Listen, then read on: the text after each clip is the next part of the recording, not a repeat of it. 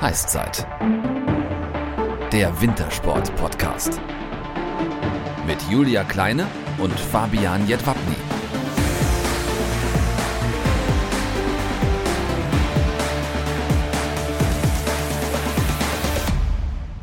Servus und Moin Moin. Heißzeit Folge 11 mit dem ehemaligen Skicrosser Tommy Fischer. Ja, du hast es gerade gesagt, Folge 11 und damit kommen wir dem Winter immer näher. Die Temperaturen draußen, die geben auf jeden Fall schon mal die Richtung vor. Deshalb jetzt ganz schnell Richtung Newsroom, Fabi. Was gibt es denn da Neues zu berichten? Ja, wie versprochen, schauen wir zunächst auf den Skisprung Sommer Grand Prix in Wisła. Vor 999 Zuschauern war das Springen fest in polnischer Hand. Sowohl am Samstag wie auch am Sonntag gewann der Vier-Schanzentournee-Sieger David Kubacki vor Kamil Stoch und Piotr Ziwa. Für das deutsche Team gingen Martin Hamann, Moritz Bär, Luca Roth und David Siegel an den Start. Wie sich die deutschen Adler geschlagen haben und wie es sich angefühlt hat, wieder bei einem Wettkampf an der Schanze zu stehen, haben wir unseren Gast aus Folge 2 und Co-Trainer der Nationalmannschaft Andi Wank gefragt. Ja, servus. Ähm, also es war cool, jetzt endlich mal wieder Wettkämpfe zu haben. Ähm, ist natürlich ja für uns auch ein bisschen was Neues gewesen mit den ganzen Konzepten, die aktuell eingehalten werden müssen, andere Schanze im Hotel etc. Aber ich denke, das lief relativ stressfrei und ja, war schön, ähm, mal wieder international auch ein bisschen Vergleich zu haben und was zu sehen. Ähm, wir sind mit vier Athleten hingefahren. Ähm, David Siege von uns und drei B-Kader-Athleten mit Rot, Bär und Hammern. Ähm, ich denke, für, für alle war was dabei. Vor allem eben David Siege nach seiner äh, ja, langen Verletzungspause auch mal wieder die ersten offiziellen Sprünge. Und ähm, ja, sicher mit bei allen mit Spiel nach oben, aber doch mal recht wertvoll. Und ja, ansonsten gibt es nicht so viel Aussage aus den Wettkämpfen. Die anderen hatten Urlaub. Ähm, das war jetzt auch mal wichtig nach doch einer langen Trainingsphase. Und ja, deswegen jetzt nochmal weiter trainieren. Und der Winter ist Gott sei Dank noch ein bisschen hin, aber ja, wir sind bislang, glaube ich, recht gut durch die ganze Geschichte gekommen und sollten laufen. Ja, und dann gab es in den vergangenen Tagen noch den Paukenschlag im alpinen Skizirkus, den wirklich niemand so erwartet hatte. Viktoria Rebensburg hat ihre wirklich erfolgreiche Karriere überraschend beendet nach 13 Jahren im Weltcup. Und dieser Rücktritt, der tut dem DSV sicherlich richtig weh, denn die Tegernseherin, die war in den vergangenen Jahren die Leistungsträgerin für den deutschen Skiverband. 19 Weltcupsiege, drei Riesenslalom-Weltcups, Gold und Bronze bei den Olympischen Spielen von Vancouver und Sochi im Riesenslalom und im Gesamtweltcup immer ganz vorne mit dabei. Doch nach der Knieverletzung in Garmisch. Anfang des Jahres hat sie beim Schneetraining in den letzten Monaten einfach gemerkt, dass sie nicht mehr an die alten Topleistungen heranreichen wird, wie sie selbst sagt, Hut ab vor so viel Courage und einer Selbstreflexion, die ihr wahrscheinlich richtig wehgetan hat. Wir von der Heißzeit verneigen uns ja vor einer großen Sportlerin und wünschen ihr für den zukünftigen Lebensweg natürlich auch alles, alles Gute. Ja, und anscheinend bin ich auch heute wieder für die schlechten Nachrichten zuständig, denn Biathletin Vanessa Hinz, die hat sich im Training bei einem Sturz das Außenband im linken Sprunggelenk gerissen. Ja, die zweifache Vize-Weltmeisterin, die muss natürlich jetzt erstmal pausieren. Wir wünschen natürlich gute Besserung. Gehen wir wieder zum Ski Alpin. Die FIS hat die Wettkämpfe in Nordamerika frühzeitig aufgrund der Coronavirus-Pandemie abgesagt. Somit müssen wir dieses Jahr auf die Wettkämpfe in Lake Louise und Beaver Creek verzichten. Die Wettkämpfe sollen allerdings nicht ersatzlos gestrichen werden, sondern in Europa nachgeholt werden. Man hört, dass sich Val d'Isère für ein zusätzliches Herrenwochenende im Dezember angeboten hat und St. Moritz bei den Damen eine Lake Louise Abfahrt übernehmen möchte. In Courchevel sind zusätzliche Technik-Events geplant, hieß es aus Insiderkreisen. Einen finalen Rennkalender will die FIS Ende September verabschieden. Da sind wir doch gespannt. Eine andere Entscheidung ist indes schon gefallen. Der Weltcup-Auftakt in Sölden am 17. und 18. Oktober wird dieses Jahr ohne Zuschauer stattfinden. Sportler, Betreuer und alle weiteren Beteiligten müssen sich zudem nach Anordnung der FIS im kommenden Winter vor jedem Wettkampf auf das Coronavirus testen lassen. Tja, es wird ein anderer Winter als in den vergangenen Jahren, aber freuen wir uns dass es bald wieder losgeht. Und jetzt gebe ich ab an dich, Julia. Lange Jahre hat unser heutiger Gast das Duell der vier Musketiere auf Skiern nicht gescheut und war dabei auch recht erfolgreich. Deutscher Meister 2012, WM-Teilnehmer und Platz 16 bei den Olympischen Spielen in Sochi 2014 im Skicross. Am 7. Februar 1986 wurde er in Bad Reichenhall geboren, als mittlerer Sohn einer echten Biathlon-Legende. Doch gegen den Wunsch des Vaters ging es für ihn nicht in die Loipe, sondern durch einen rot-blau beflaggten Stangenwald. Doch etwas fehlte ihm dabei, und zwar das direkte Duell Mann gegen Mann. 2008 dann also der ablösefreie Wechsel zum Skicross und wie erfolgreich diese Geschichte dann weiterging, das erzählt er uns jetzt hier in der Heißzeit. Herzlich willkommen, Thomas Tommy Fischer. Schön, dass du da bist. Servus, grüß euch. Moin, moin. Bevor wir allerdings äh, jetzt anfangen mit dem Fragenhagel, du hast den Zuhörern ja auch etwas mitgebracht, was sie später gewinnen können. Erzähl uns doch mal bitte, was das ist. Ähm, ich bringe in die Verlosung eine Cap mit äh, ich habe mein, mein eigenes Logo und weil ich immer irgendwas auf dem, auf dem Kopf habe, habe ich mir gedacht, ich schenke oder verlose einfach eine Cappy. Aber du hast ja nicht nur das Cappy im Sortiment, ne? Ich habe Bettwäsche gehört und Frauenunterwäsche. Gibt es auch noch? Ähm, Wie kam es denn dazu? Äh, richtig, ja. Äh, Frauenunterwäsche wird es auch geben, theoretisch. Aber da hat sich der Fabian und ich dazu entschlossen, dass wir quasi beide das dann entscheiden müssen, was für Frau das tragen kann. Das also unser Fabian. Genau. der ja. heißt der Fabian. Ja gut, dann äh, bleiben wir jetzt erstmal bei dem Cappy, weil das gibt Haben es. Haben wir gerade eben ne? final geklärt.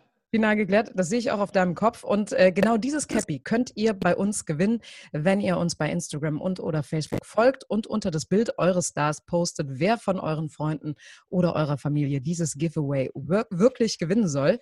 Wir posten dort nämlich vor jeder neuen Folge ein Bild der Sportlerin oder des Sportlers, den wir zu Gast haben werden. Der muss uns dann auch einfach nur folgen und zack, habt ihr vielleicht gewonnen. Und unter allen Posts wird dann später per Social Media ausgelost, wer das Cappy von Tommy Fischer zum Beispiel gewinnen wird. Also macht mit, es lohnt sich. Wir drücken euch die Daumen. So, und die erste Frage, die ich natürlich stellen muss, ist, wie geht's dir denn so kurz nach deiner Knieoperation? Ähm, mir geht's eigentlich sehr gut. Ähm, die zweite OP, was ich jetzt hinter mir habe, die war eigentlich nicht geplant, weil ähm, also ich habe mir mein bin im Winter ausgerutscht und habe mir quasi mein, mein Knie kaputt gemacht. Das ist beim beim Skifahren habe ich das nie so hingekriegt wie jetzt, aber nichtsdestotrotz ähm, mir geht's gut, dem Knie geht's gut und in fünf Wochen ist dann die letzte OP und dann wird es schon wieder werden. Wenn du sagst, du bist ausgerutscht, was ist denn da bitte passiert?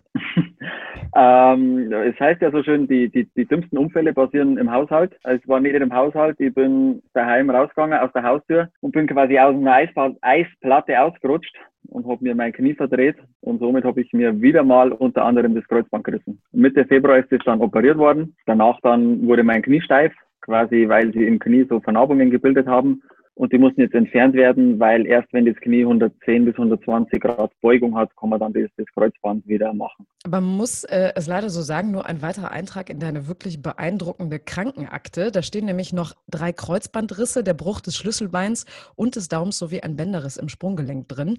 Ähm, haben dir deine Eltern eigentlich irgendwann mal gesagt, bitte geh doch lieber kegeln als Skicrossen? Ähm, ja, ich merke schon, du bist bestens informiert. Ähm, ja. Hat ja beim, beim Skiverband hat ja, hat man immer in das Jahrbuch ähm, die Verletzungen äh, angeben sollen, müssen, dürfen. Und dann haben sie bei mir gesagt, ähm, das reicht jetzt, weil es soll ja keine Krankenakte werden. Ich habe tatsächlich seit 2006 habe ich jedes Jahr eine OP gehabt und habe dann 2017 quasi aktiv aufgehört und dann war ich jetzt ähm, zwei Jahre verschont und 2020 ähm, hat mich wieder erwischt. Aber es passt ja gerade zu dem Jahr. Gell? Ist ja für jeden ein schwieriges Jahr. Aber wäre denn Kegeln auch was für dich äh, gewesen? Weil wir wissen seit der Folge von Linus Strasser, dass der FC Bayern München zum Beispiel auch eine Kegelsportabteilung hat und du bist ja krasser FC Bayern München-Fan. Wäre doch was für dich gewesen, oder? Ähm, ich muss ganz ehrlich zugeben, Kegeln habe ich noch nicht wirklich ausprobiert, aber das, das könnten wir ausprobieren, ja. Und dann schauen wir mal, das, wie das wird. Aber das soll auch nicht so gesund für die Knie sein, habe ich mal gehört. Ja, Knie und auch im Rücken, oder? Man muss ja bücken. Und ja. Ähm, alte Leute haben sie ja im Rücken. Da können wir uns ja die Klinke in die Hand geben. Ich habe quasi auch schon Bandscheibenvorfall gehabt und äh, Knie kaputt. Also vielleicht sollten wir beide echt so ein Kegelduo abgeben. Erst Damenunterwäsche ja, und dann Kegelduo. Das ist schön. Genau. Ja. Dann machen wir, machen wir Kegelmannschaft auf und dann müssen wir die Damen mit der Unterwäsche von uns antreten. Sehr gut, dann rufen wir den Uli doch am besten an. Also finde ich, können wir direkt klar machen, die Bayern haben bestimmt noch einen Platz frei. Ja, die zahlreichen Verletzungen haben wir eben angesprochen, äh, haben ja auch dazu geführt, dass du kurz vor den Olympischen Spielen in Pyeongchang deine Karriere beenden musstest, weil dein Arzt dir für den Leistungssport keine Freigabe mehr erteilt hat. Also hat quasi dein Arzt deine Karriere beendet oder wie kann ich, wie kann ich das verstehen? Ähm, jein. Ähm, natürlich ist man, ist man in einem, in einem gewissen Alter gewesen und wenn man einfach verletzungsbedingt seit, ich sage jetzt mal seit 2006 einfach Jahr für Jahr geplagt ist und immer wieder bei Null anfangen muss nach einer, nach einer Verletzung, ähm, ist es natürlich schwieriger, irgendwann einmal, ja, ich will jetzt nicht sagen, sie irgendwann einmal zu motivieren, weil, ähm, was ich auch immer gern sage, ist selten ein Schaden, wo auch ein Nutzen natürlich, wenn man, wenn man 13, 14 Mal einen Schaden gehabt hat, äh, fragt man sich dann mit einem gesunden Menschenverstand, wo ist jetzt da noch irgendwann das Nutzen, dass man, dass man den Sport weitermacht. Natürlich, Olympische Spiele sind es, sind das höchste der Gefühle, wo man einfach als, als Sportler hinkommen möchte oder mitmachen möchte. Und deswegen wollte ich nur mal nach Pyeongchang fahren, aber ich habe dann quasi einen, einen Knorpelschaden gehabt. In meinem, in meinem rechten Knie konnte weder vom Stuhl aufstehen, konnte weder äh, Radl fahren habe nicht äh, Treppen gehen können und das sind alles so Kleinigkeiten gewesen, wo ich mir gedacht habe, ähm, was ist eigentlich los mit dir? Dann war ich in, in, Kern, in der Kernspintomographie zweimal, dann ist immer rausgekommen, da ist nichts. Irgendwann habe ich dann einmal nochmal den Radiologen angerufen, das war in München in der Säbener Straße, der Martin Mack. Dann habe ich gesagt, Martin, ich brauche jetzt bitte nochmal einen Termin und wir müssen was finden, weil sonst lasse ich mich in die Klapse einliefern, weil die Trainer und alle haben schon gesagt, irgendwann, da ist nichts, äh, das ist bei mir, das liegt im Kopf, und dann habe ich den Termin gehabt bei ihm. Und dann hat irgendwann mal gesagt, ja, ähm, Respekt. Das ist quasi wie ein Autoreifen ohne Gummi, nur noch auf der Felge. Das wundert mich jetzt nicht, dass das, dass das einfach schmerzhaft ist und nicht mehr so funktioniert. Ja, man will es, man, man möchte es dann einfach auch nicht wahrhaben, dass man, dass es nicht mehr so geht, wie, wie man will. Gut, das ist jetzt natürlich keine, keine Ausrede nicht. Es gibt auch andere Sportler, die immer, immer wieder immer wieder aufstehen können. Bestes Beispiel Beat Volz, der hat ja auch mit dem Knie so Probleme gehabt, der war auch schon kurz vor, kurz vor, dass er Sportrentner wird. Und ja, dann hat man natürlich auch mit den Ärzten gesprochen und ähm, von Verbandsseiten dann irgendwie dazu geeinigt, dass es eigentlich mit normalem Menschenverstand wenig Sinn macht, jetzt da nochmal auf Biegen und Brechen das durchzuziehen. Wärst du denn für die Spiele qualifiziert gewesen schon? Äh, nein man muss ja quasi, wenn die in der Saison davor kommen, sich für die Olympischen Spiele qualifizieren. Und durch das, dass ich ja da das Jahr zuvor auch ähm, eben den, den Knorpelschaden hatte mit dem Knie, war natürlich die vorige Saison auch schon schwierig. Und dann in der nächsten Saison, ich bin das erste Mal auf Ski gestanden, Mitte, Ende November. Und dann ist es natürlich schwierig, bis Februar wieder so weit fit zu sein. Man, man sagt natürlich selber, ja, das schafft man schon, das ist, das ist kein Problem. Aber wenn man normal denkt und weiß, was, was da an Arbeit dahinter steht, dann ist jetzt im Nachhinein besser, dass man, dass man den Schlussstrich gezogen hat und nicht das auf Biegen und Brechen mit Wettkämpfen versucht hat. Weil natürlich, man ist ja nicht allein, dass man, dass man sich verletzen kann. Das ist immer bei uns ein großer, ein großer Bestandteil. Wie bist du denn mit den ganzen, oder das ist ja unfassbar schwierig auch im Kopf, äh, äh da um da, das zu verarbeiten. Wie bist du mit den ganzen Verletzungen umgegangen? ich muss sagen, das erste Mal, wo ich mir das Kreuzband gerissen habe, 2008, das war für mich das, das Schwierigste, weil ich nicht gewusst habe, was auf mich zukommt. Ähm, mhm. Ich habe gewusst, ja, oder viele Leute sagen, ja, Kreuzband ist schlimm, aber ja, ich habe Gott sei Dank nie Schmerzen gehabt. Ähm, von dem her habe ich mir gedacht, ja gut, Kreuzbandriss, alles schön und gut, ich habe keine Schmerzen, ich kann gehen, ich kann eigentlich alles machen. Warum sagt jeder, dass das so schwierig ist? Aber dann nach der OP habe ich gemerkt, dass man eigentlich wieder bei Null anfangen muss. Ähm, die, ganzen, die ganzen Muskeln bauen ab, die, die Kondition, die Koordination, das ist alles, wo du, wo du wieder von Null anfangen musst. Und das ist ja jetzt nicht in ein, zwei Monaten wieder, wieder aufgeholt. Das dauert ja lang. Und also von dem her ist, ja. Also ist quasi ja dann, ich habe mal gelesen, dein Lebensmotto, ähm, dass es, äh, dass man, äh, dass du ja, dass du da nicht daran gemessen äh, wirst, wie oft man hinfällt, sondern wie man dann, wie oft man wieder aufsteht. Ne? Also quasi einmal mehr aufstehen, als man hinfällt. Ja, das, das ist richtig. Ähm, ich habe ja vorhin auch schon mal gesagt, selten ein Schaden war auch ein Nutzen. Ich habe jetzt ja, wo, wo das im, im Februar passiert ist, dass er mich da geschmissen hat, dann bin ich natürlich mit, mit Krücken rumgegangen. Ich durfte das Bein acht Wochen nicht bewegen, habe eine Streckschiene gehabt. Dann war ich im Biathlon-Zentrum, weil da im Winter so ein, ein Kinderlanglaufrennen war, weil man natürlich daheim irgendwann auch die, die Decke auf den Kopf fällt. Da habe ich mir gedacht, schau ich mir da hinten ein bisschen rum. Und dann bin ich drin gesessen im Café Biathlon, habe ausgeschaut, war total ähm, deprimiert. Und dann habe ich draußen jemanden gesehen, der ist im Rollstuhl gesessen. Der hat eigentlich gelacht, war super gelaunt. Und dann habe ich mir gedacht, ähm, eigentlich bist du ein ganz schöner Depp. Sag jetzt gestern mal hinaus zu dem, der im Rollstuhl sitzt und fragt den einmal, wie es denn geht. Weil wie gesagt, der war von, durch die durch die Fensterscheibe, der war gut gelaunt, war sympathisch. Man dachte von dem her, ähm, es ist eine Lappalie, wenn man so, wenn man sich selber verletzt. Natürlich ist es in dem Moment schlimm und, und für jeden auch nicht einfach. Aber es gibt definitiv immer Menschen, denen, denen was schlechter geht. Und in, in so einer Zeit muss man sich einfach auch, auch wieder bewusst werden, wie gut das eigentlich jeden, jeden geht, wenn, wenn man nichts hat. Die Perspektive verschiebt sich dann auch, ne? Richtig, ja. Ja, es war ja auch kurz vor den Olympischen Spielen, wie eben schon gesagt. Ähm, wärst du da denn nochmal gerne dabei gewesen? Ja, natürlich. Ähm, das ging ja damals, ich habe hab 2008 meinen ersten Kreuzbandriss gehabt. War natürlich äh, ähm, war schwierig, weil das Kreuzband wurde mit, ähm, mit, einer, mit einer Schraube befestigt, ähm, die sich selber auflösen sollte. Mein Körper hat sich da irgendwie ein bisschen dagegen entschieden, das anzunehmen. Somit ähm, hat sich das Knie entzündet und hat eineinhalb Jahre gedauert. Dann wollte ich wieder anfangen. Damals bin ich noch Ski Alpin gefahren, muss ich dazu sagen. Dann wollte ich wieder anfangen, Ski zu fahren und dann hat es da ein bisschen, ähm, ein bisschen Schwierigkeiten gegeben, auch mit dem Skiverband. Und dann habe ich irgendwann einmal das, ähm, das Lager gewechselt zum Skicross, habe dann quasi 2010 habe ich mich auch für die Olympischen Spiele in Vancouver qualifiziert. Ähm, habe mir dann kurz vor den Olympischen Spielen das zweite Mal das Kreuzband gerissen und dann ist quasi so als, als Sportler, wie ich auch schon vorhin erwähnt habe, Olympische Spiele das Größte, was man, was man erreichen will. Dann ist eigentlich, ich muss sagen, aus einem Spaß Skicross weil man einfach die Leidenschaft am Sport hat. Deswegen bin ich dann auch gewechselt von Ski zu Skicross und die Leidenschaft am Sport, weil man es halt einfach gern macht. Man macht es jetzt nicht unbedingt, ähm, weil man Millionär werden will, sondern weil man halt einfach den Sport gerne macht. Habe ich gewechselt und dann, wie gesagt, habe ich mich für die Olympischen Spiele qualifiziert und dann habe ich wieder das Kreuzband gerissen und somit ist es eigentlich aus einem Spaß, ist er ernst geworden. Dann habe ich mir gedacht, okay, ähm, das ist jetzt gar nicht so weit weg. Ähm, da will ich jetzt dabei bleiben, weil ich eben irgendwann einmal auch bei dem, bei dem größten Ereignis des Sports dabei sein möchte.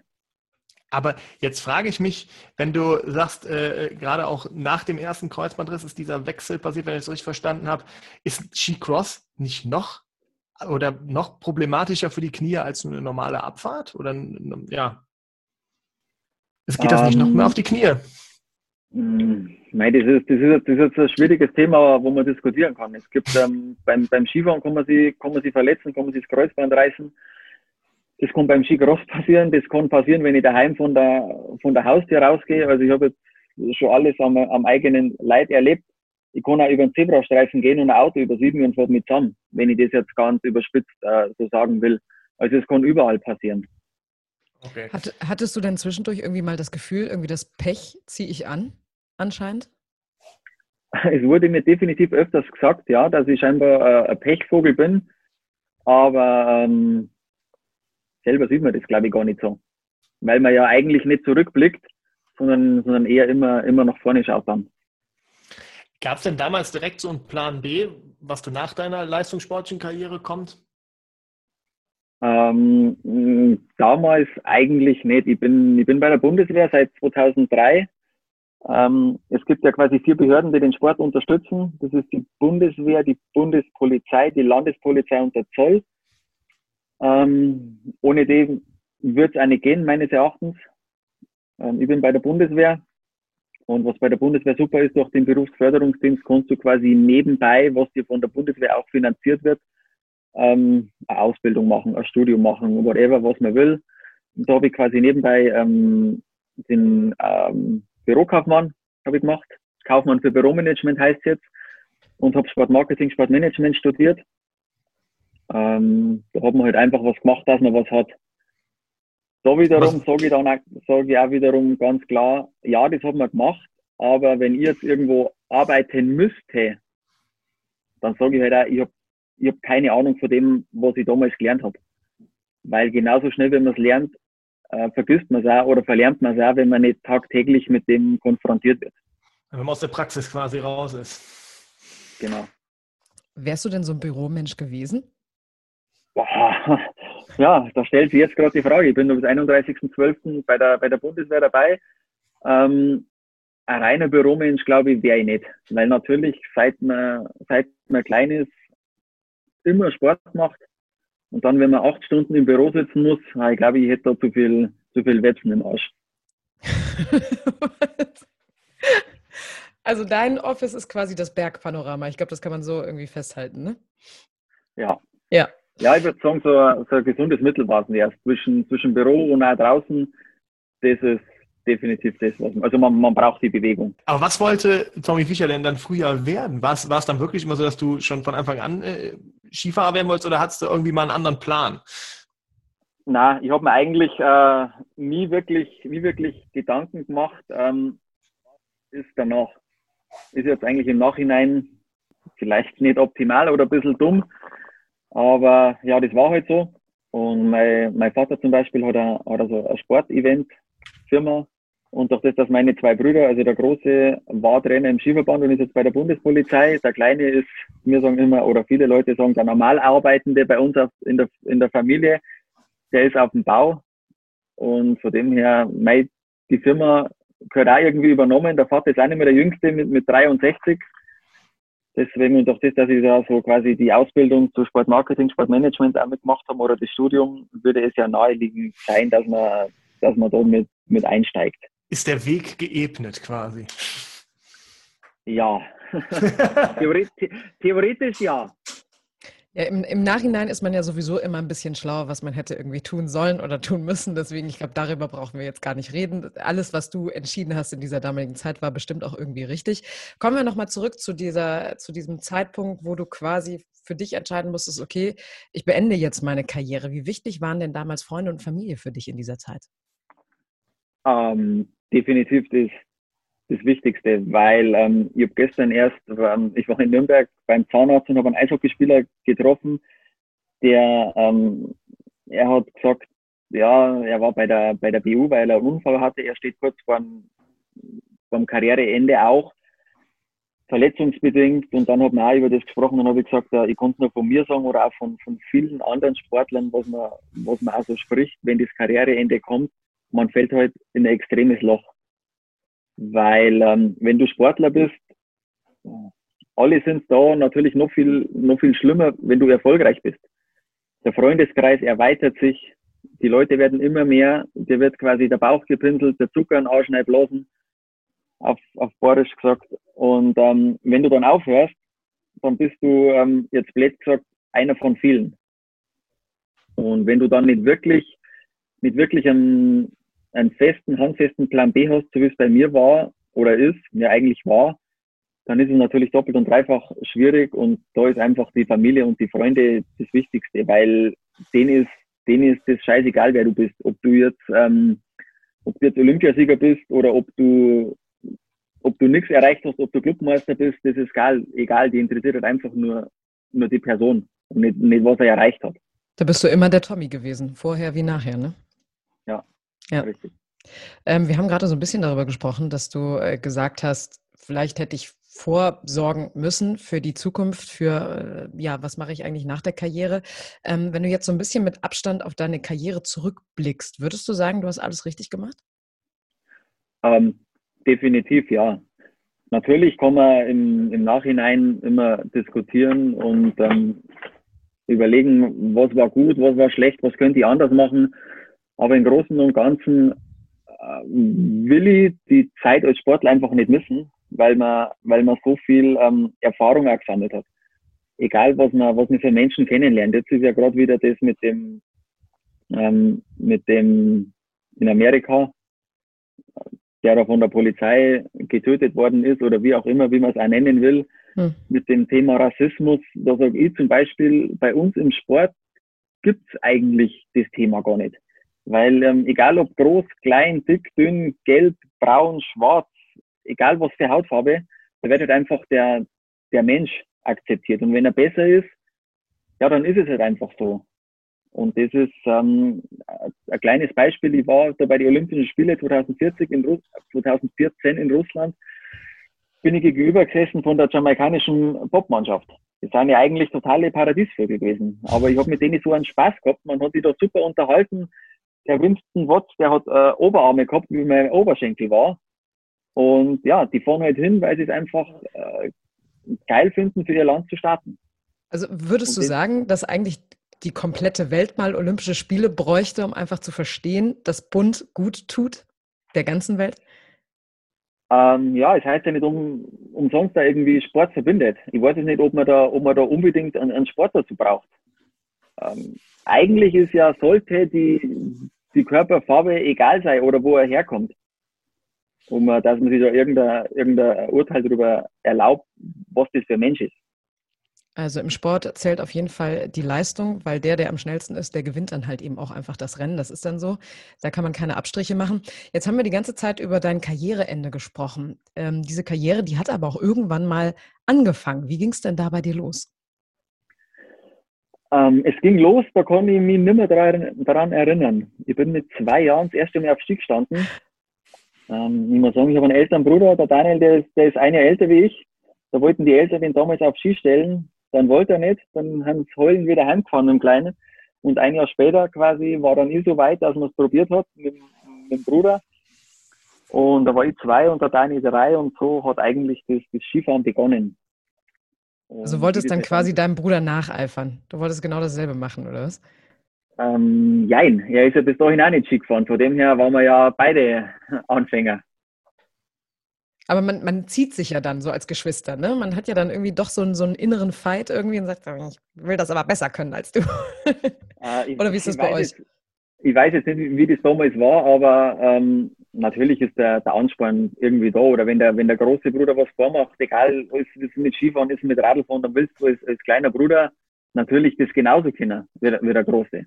Und du hast ja dann mit Skialpinen Rennen angefangen, ne? Genau, also ich war dann bei uns im, im Skiclub in Ruppolding und bin dann da quasi Skirennen gefahren, einfach regionale.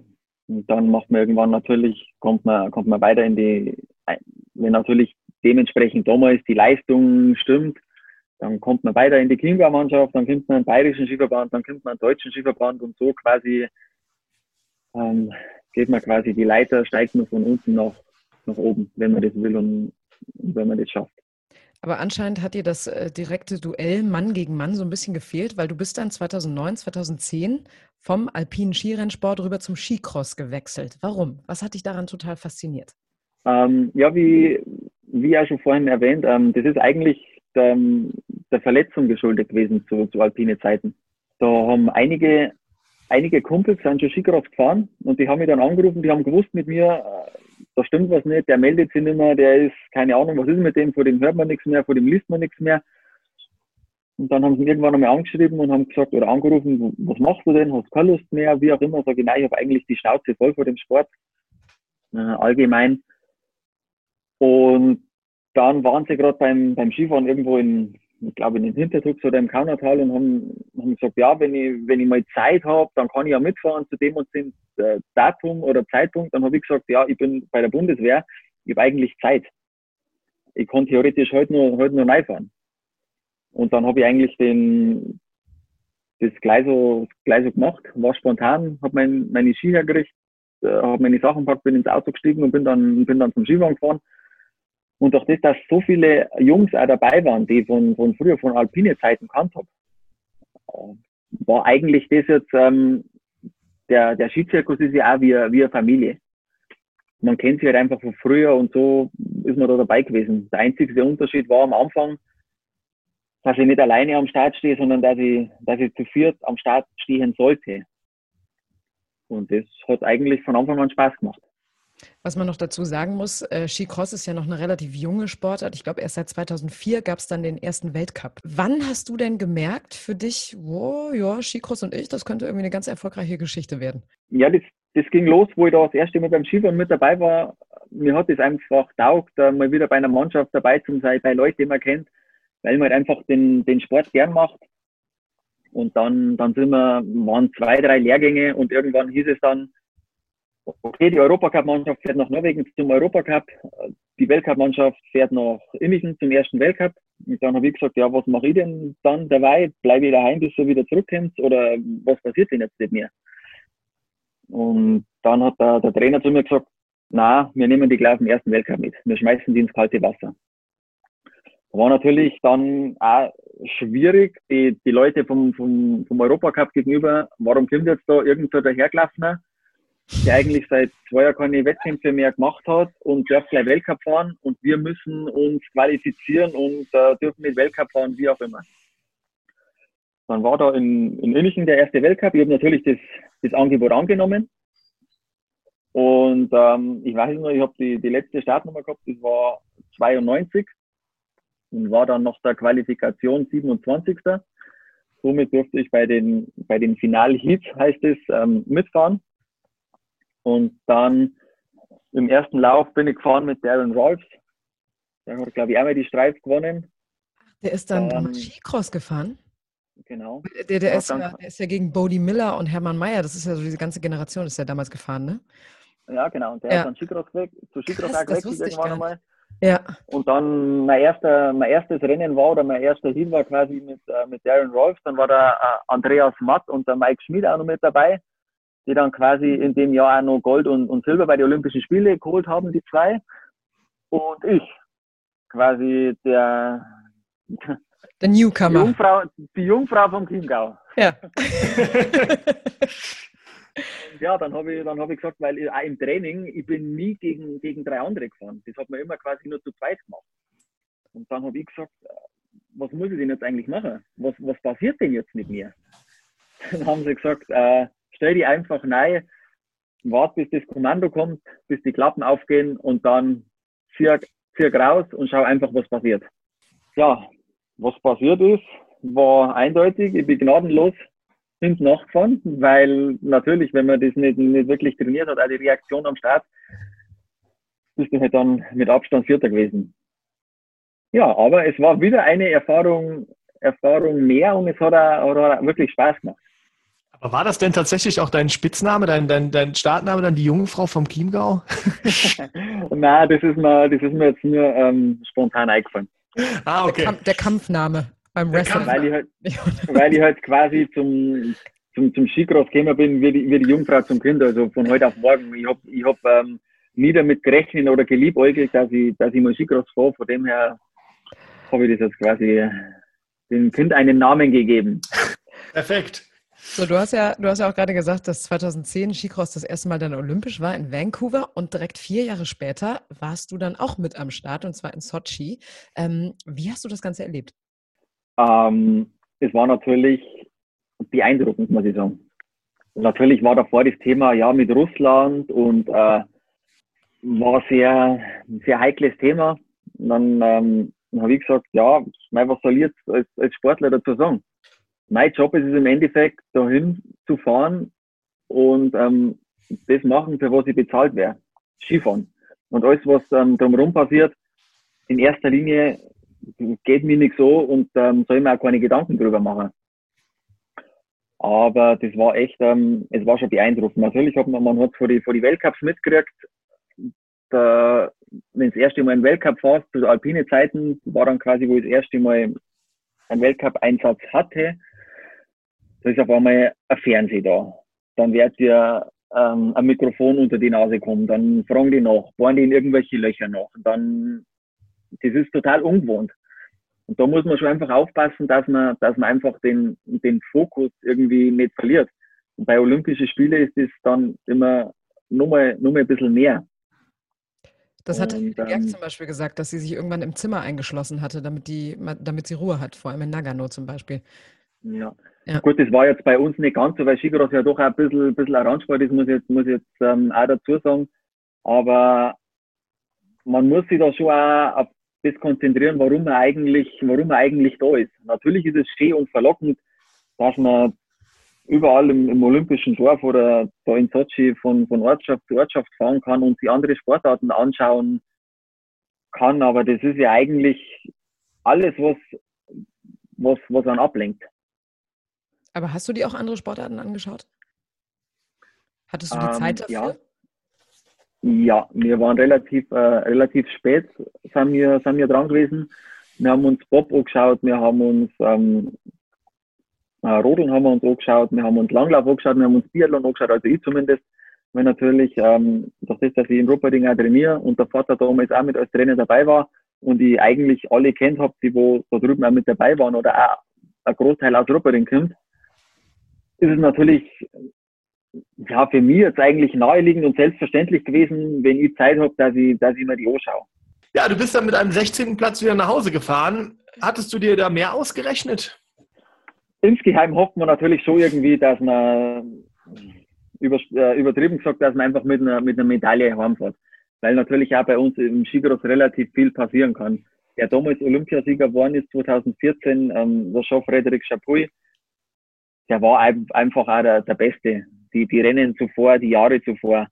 Der, wo Zweiter und Dritter wurde, die zwei, die waren auch so, ich nenne es jetzt einfach mal erweiterte Weltspitze oder einfach im Mittelfeld dann auch mit dabei. Mhm. Ja, ein Skigras oder der Wettkampf, das ist an einem Tag. Und da muss halt einfach alles zusammenpassen. Die, die körperliche Leistung muss zusammenpassen, die, das Glück muss dazugehören, die Ski müssen passen, der Kopf muss dabei sein, da, da spielt einfach so viel, so viel eine Rolle und auch noch natürlich das erste Mal Olympische Spiele, wenn ich jetzt das mit anderen Sportarten zum Beispiel vergleiche oder andere Sportler, die schon öfters dabei waren, die sind natürlich auch immer wieder, ich denke mal, nervös, auch an den Start zu gehen. Aber wenn ich, wenn ich schon mal Olympiasieger geworden bin oder schon öfters einen Weltcup gewonnen habe, dann, dann ist es ja natürlich vom Kopf her so, dass ich mir denke, ja, warum soll ich das jetzt nicht machen? Oder nicht können? Und bei euch kommt ja auch dazu, du kannst ja in Topform sein und dann kommt einer, der dich ummäht und dann, ja, bist du in Topform ausgeschieden quasi. Das ist ja auch das Problem, ne? Das stimmt, ja. Bei uns ja. ist quasi ähm, Körperkontakt, Körperkontakt ist, ist dabei, ist erlaubt, aber jetzt nicht irgendwie so, dass man einen den, den Stock ins Gesicht haut oder dass man am Arm nimmt und zurückzieht. Das wird dann schon von, von der Jury, wenn das so ist, äh, überprüft und dann kriegen die entweder die gelbe Karte oder werden disqualifiziert. Aber bist du dann auch oder bist du dann enttäuscht nach Hause gefahren, ähm, weil du vielleicht an dich selber andere Erwartungen hattest? Oder ist man dann, so sagt man, oh, es war jetzt einfach auch mega oder genial dabei zu sein? Ähm, ich glaube, als Sportler hast du einfach an dich selbst immer die, die größten Erwartungen. Natürlich war ich, war ich einerseits ein bisschen, bisschen enttäuscht, aber ähm, ob ich jetzt Vierter wäre oder Sechzehnter oder Dreißigster wäre, interessiert im Endeffekt keinen Schwanz nicht. Äh, es zählt leider Gottes nur Gold, Silber und Bronze, das ist so. Und alles andere ist, ja, ist bitter, wenn man das so sagt, aber wenn ich jetzt wenn ich jetzt nachfrage, wer hat 2014 im, im Ski Alpin und Riesenslalom gewonnen? Da muss, da muss man erst einmal über, überlegen, die, die meisten Leute. Ja, dann ist es aber so, aber die Erfahrung, die du da ja trotzdem äh, gemacht hast, die kann dir ja zum Beispiel heute keiner nehmen. Schaut man dann trotzdem zurück und sagt, ja, wie gesagt, es war auch einfach sensationell dabei zu sein und das alles mal zu erleben, mal wirklich die anderen Sportler zu sehen, dass dieses ganze drumherum, dieses besondere olympische Gefühl. Ja, definitiv. Also das sind, sind Sachen, was, was da keiner nehmen kann. Und dann, wenn man also mit Kumpels oder mit anderen Leuten spricht, die sagen dann, hey, was soll der Scheiß? Du warst bei, du warst bei den Olympischen Spielen. Das ist das Größte, was, was ein Sportler erreichen will.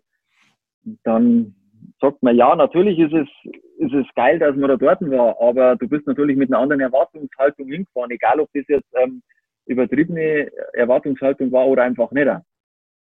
Und mhm. da muss man halt einfach dann auch schon wieder zurückkommen, weil bei uns war es ja so, da dürfen wir nur die, die besten 32 fahren oder, oder teilnehmen.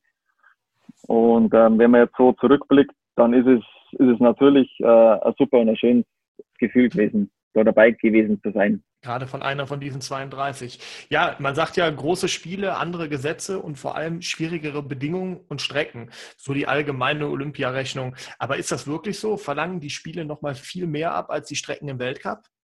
Äh, ja. Äh, es heißt ja immer höher, schneller, weiter. Es ist quasi wie die, wie die Gladiatoren damals in Rom. Ähm, als Sportler natürlich, die, die Kurse werden gebaut, man fährt runter und dann gibt's immer Testpersonen, die den, die den Kurs abfahren und dann äh, spricht man unten mit der Jury, was ist gut, was ist schlecht, was muss noch verändert werden. Aber im Großen und Ganzen sind es nur Kleinigkeiten, die verändert werden. Die, die großen Rahmenbedingungen sind einfach da, die Sprünge sind da, die Wellen sind da, was auch immer. Und du bist halt leider Gottes der, der dem Publikum einfach eine Show bieten will. Ich weiß nicht, äh, das war damals bei uns auch so, wo die vier Leute gemeinsam über die Ziellinie gerutscht sind. Das ist, ich sage immer, das ist alles nur im Rahmen, wenn, wenn keine Verletzung nicht da ist.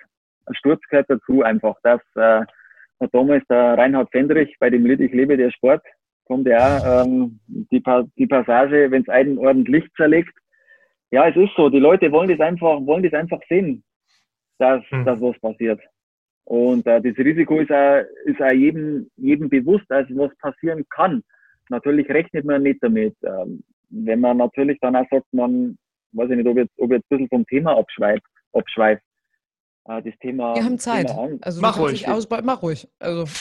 Das, das Thema Angst. Ähm, wenn jemand sagt, er hat Angst, Ski zu fahren, oder bei uns, wenn einer sagt, er hat Angst, am Start zu stehen, oder ein Skispringer, wenn er Angst hat. Wenn du Angst hast, ist meine Meinung, ist am besten, du zirkst dir die Ski ab, stellst den Ski in den Keller und sagst, danke, das war's. Respekt wiederum, finde ich, muss immer dabei sein, weil wenn du den Respekt verlierst, dann bist du mit dem Kopf auch, auch nicht mehr bei der Sache dabei. Das ist, wenn wir, wenn wir irgendwo in einem Trainingslager sind und den Kurs 10, 20, 50, 80 Mal fährt, dann, dann wärst du, wärst du einfach leichtsinnig. Dann fangst du unterm Fahren an mit die Leuten, mit deinen Teamkollegen einfach irgendeinen Spaß zu machen. Also, Achtung, überhol dich jetzt, pass auf, oder halt einfach was. Du gehst leichtsinnig damit um. Und wenn du leichtsinnig bist, dann, dann glaube ich einfach, kann, kann leichter was passieren. Also man muss immer den Ernst der Lage im Fokus haben. Das ist richtig, ja. Ähm, jetzt, jetzt kurz für die Einordnung der Strecke. Also man kennt natürlich die skialpinen Abfahrten. Da gibt es, glaube ich, bis zu vier Sprünge. Ähm, wie ist das denn beim, beim Skiacross? Wie gestaltet sich so eine Strecke? Also was, was kommt da alles vor? Ähm, da gibt es eigentlich alles. Da gibt es ähm, Sprünge, Steilbahnkurven, Wellen, Negativkurven. Äh, früher war es so, wo ich angefangen habe, äh, da glaube ich, musste noch gefühlt 20 Metern das erste Hindernis kommen. Dann ging es natürlich los, wenn du, wenn du aus der Startbox rausziehst, mit Schlittschuhschritte und, äh, und Stockschübe. Das ist natürlich oft am Start schon bei den ersten 15, 20 Meter ist schon, schon einiges passiert. Ähm, das hat man dann später irgendwann äh, rausgenommen, indem das noch zwei Meter oder so oder noch einen Meter, ein, zwei Meter das erste Hindernis sein muss, damit einfach dieser Schlittschuhschritt nicht mehr da ist und du den, den, deinen Kollegen oder deinen äh, Gegner nicht die Ski unter den Füßen wegziehst. Weg ja. genau. In Topform ausgeschieden, da wären wir dann wieder, ne? Ja, genau. Ja. Aber du hast gerade eben ja angesprochen, dieses Thema Respekt und Angst. Wenn ich mir jetzt aber zum Beispiel einen jungen Sportler vorstelle, für den ist es ja vielleicht gar nicht so einfach zu entscheiden, wenn er am Start steht und irgendwie ein komisches Gefühl hat. Ist es nur Respekt oder ist es jetzt wirklich die Angst, darunter zu gehen?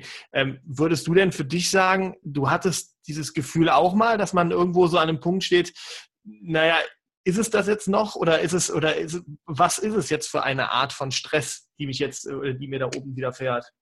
Oder was kannst du da auch als Tipp einem, einem, einem jungen Sportler geben? Ja, ich glaube, als, als, Junger, als Junger gehst du ganz äh, unbedarft und ganz locker an die Sache ran. Da machst du halt einfach, ähm, schaust, schaust, was passiert. Wenn du die schmeißt, dann schmeißt die, dann stehst du auf, sammelst deine Sachen wieder zusammen und fährst weiter. Wo ich das erste Mal wirklich überlegt habe, das war ich glaube, das war im Jahr 2012 in, in Grindelwald, wo ich mit ähm, das erste Mal mit einem tödlichen Unfall konfrontiert wurde. Das war damals der Nick Soricic aus Kanada. Ähm, da haben wir oben nach dem Start ein bisschen gerangelt gehabt. Dann bin ich ausgeschieden, bin runtergefahren. Im Ziel ist der, ist der Nick dann da gelegen. Da waren natürlich schon Leute. Dann bin ich einfach weitergefahren, habe meine Ski ab, abgeschnallt, bin rausgegangen. Und dann, ja, das, ähm, die traurige Geschichte war dann einfach, dass der gestorben ist. Und bis zu dem Zeitpunkt habe ich nie irgendwie daran gedacht, dass man im Sport eigentlich mehr passieren kann, also mir jetzt mehr passieren kann, als wie lapidar gesagt, ein Knochenbruch, eine Bänderverletzung oder was auch immer. Es hat auch schon äh, Querschnittslähmungen gegeben im Skicross, wo ich mit dabei war, da wo man dann auch mal kurz überlegt, so, puh, okay, aber das sind eigentlich nur Momentaufnahmen, wenn man nicht direkt dabei ist. So wie da in Grindelwald, wo das mit dem Nick eigentlich eins zu eins war, wo man gemeinsam auf der Strecke war. Du warst ja auch noch im selben Lauf, ne? Genau, ja. ja. Und da danach muss ich sagen, da überlegst du dann schon mal so, wow, das hätte eigentlich, wenn es blöd geht, konnte es dir auch passieren. Aber so schnell wie der Gedanke da war, muss ich sagen, ähm, war er auch wieder weg. Weil das ist genau das Thema, was wir, was wir eben auch gerade gesprochen haben mit, mit Respekt und, und Angst. Wenn ich vor jedem Lauf danach ähm, am Start oben bin und mir denke, du, puh, damals, da ist einer gestorben bei dir im Lauf, weißt das noch? dann, das wäre dann der Zeitpunkt gewesen, dass man sagt, du, nein, das war's jetzt. Weil du ja dann nicht nur für dich eine Gefährdung bist, sondern auch möglicherweise für die anderen, weil du ja nicht alleine auf der Strecke bist, sondern noch mit, mit drei anderen. Und wenn du einfach einen kurzen, kurzen Blackout hast, weil was weiß ich was hast, nicht, nicht bei dir bist oder nicht, ähm, nicht konzentriert genug bist, dann kannst du einen anderen auch das Leben schwer machen, indem dass du den mit abräumst. Also Verantwortung für sich zu übernehmen, um auch die Verantwortung für andere zu übernehmen. Ähm, wenn du den Zuhörern vielleicht noch mal kurz erklären könntest, was damals schiefgelaufen ist, die jetzt diese Geschichte nicht kennen. Ähm, das war auf der, auf der Zielgerade, ist natürlich das, das Windschattenthema bei uns auch ähm, sehr wichtig. Ähm, wenn man Windschatten fährt, jeder, der schon mit dem Radl gefahren ist, weiß, wenn ich hinter jemanden herfahre, dass ich mir da Kraft spare, dass ich dem anderen dann leichter überholen kann. Und das war in dem Fall so, der wollte auf der Zielgeraden äh, wollte den, den Vordermann überholen oder die zwei vor ihm. Ich weiß jetzt nicht mehr, was für eine Position da er war. Das war dann so, die Zielgerade war leicht noch nach links oder nach rechts, das weiß ich jetzt nicht mehr genau. Und dann war das war, äh, waren verschiedene, war, wie sage ich das jetzt am besten? Ähm, ich denke auch mal, dass der Nick in dem, in dem Fall einen kurzen Blackout gehabt hat, weil du ja davor die Strecke auch öfters besichtigst und öfters fährst. Das war wirklich, ähm, da sind mehrere Sachen zusammengekommen, die zu dem, zu dem, zu dem tragischen Unglück dann geführt haben. Eine Frage, die sich dann mir noch stellt, wenn man nochmal darauf bezogen, wenn man, äh, es gibt ja eigentlich nur drei Szenarien, wie man sowas aufarbeiten kann. Entweder man macht es A für sich selber, äh, B mit den Teamkollegen und dem Trainerteam oder C, dann, dass man wirklich sagt, äh, gut, das macht der ganze Rennzirkus irgendwie oder diese ganze Skicross-Familie dann ähm, mit sich gemeinsam aus. Wie war das bei euch damals? Ähm, das war dann so, am, am, ich glaube am nächsten Tag war dann quasi wer noch ein Rennen gewesen. Das Rennen ist natürlich abgesagt worden. Wir haben dann, ja, wenn jetzt sage, Beerdigung, das hört sich jetzt immer so, so, so krass an. Aber wir sind dann, sind dann runtergerutscht, jeder hat, hat eine Rose noch dabei gehabt, hat die dann unten hingelegt, wo er dann quasi auch verstorben ist. Und es ist ja oft so, dass wenn man, wenn man auf eine, zu einer Beerdigung geht, an dem, an dem, an dem Zeitpunkt, wo du quasi vor dem Grab stehst und quasi dem die letzte Würde erweist, dass man das auch so, so ein bisschen mit verarbeiten kann. Und das war, war bei uns dann also und dann, dass quasi die ganze Skicross-Familie das an dem Tag gemacht hat und danach dann auch mannschaftsintern. Jetzt haben wir sind dann noch im, im Hotel gewesen, wir haben uns alle zusammengesessen und haben, haben über das, über das gesprochen. Natürlich kann man sich das, das ist auch wieder typ, typbedingt. Du kannst es in die Nei fressen und das selber irgendwie versuchen zu verarbeiten. Ist natürlich, also ich bin eigentlich auch der, der, der nicht viel redet, der alles mit, mit, mit sich selber ausmachen will. Ähm, war natürlich da wichtig, dass man mit Leuten darüber reden kann sei es mit, mit Teamkollegen, mit Trainer, mit der Familie. Und man wird natürlich auch darauf angesprochen, mhm. was das war, wie das war. Und ähm, ich habe schon gemerkt, wenn man, wenn man einfach darüber spricht, das ist wie wenn man so ein bisschen ja, Last, von, Last von der Seele redet. Ja, kommen wir wieder zum, zum Sportlichen zurück. Im Weltcup warst du auch vorne mit dabei. Bestes Ergebnis, ein sechster Platz. Ich finde, das muss man erstmal schaffen. Aber man hat ja immer so das Gefühl, dass ganz andere oder die ganzen anderen Nationen immer vorne mitmischen, Schweden oder Kanada. Was machen die denn besser als die deutschen Skicrosser?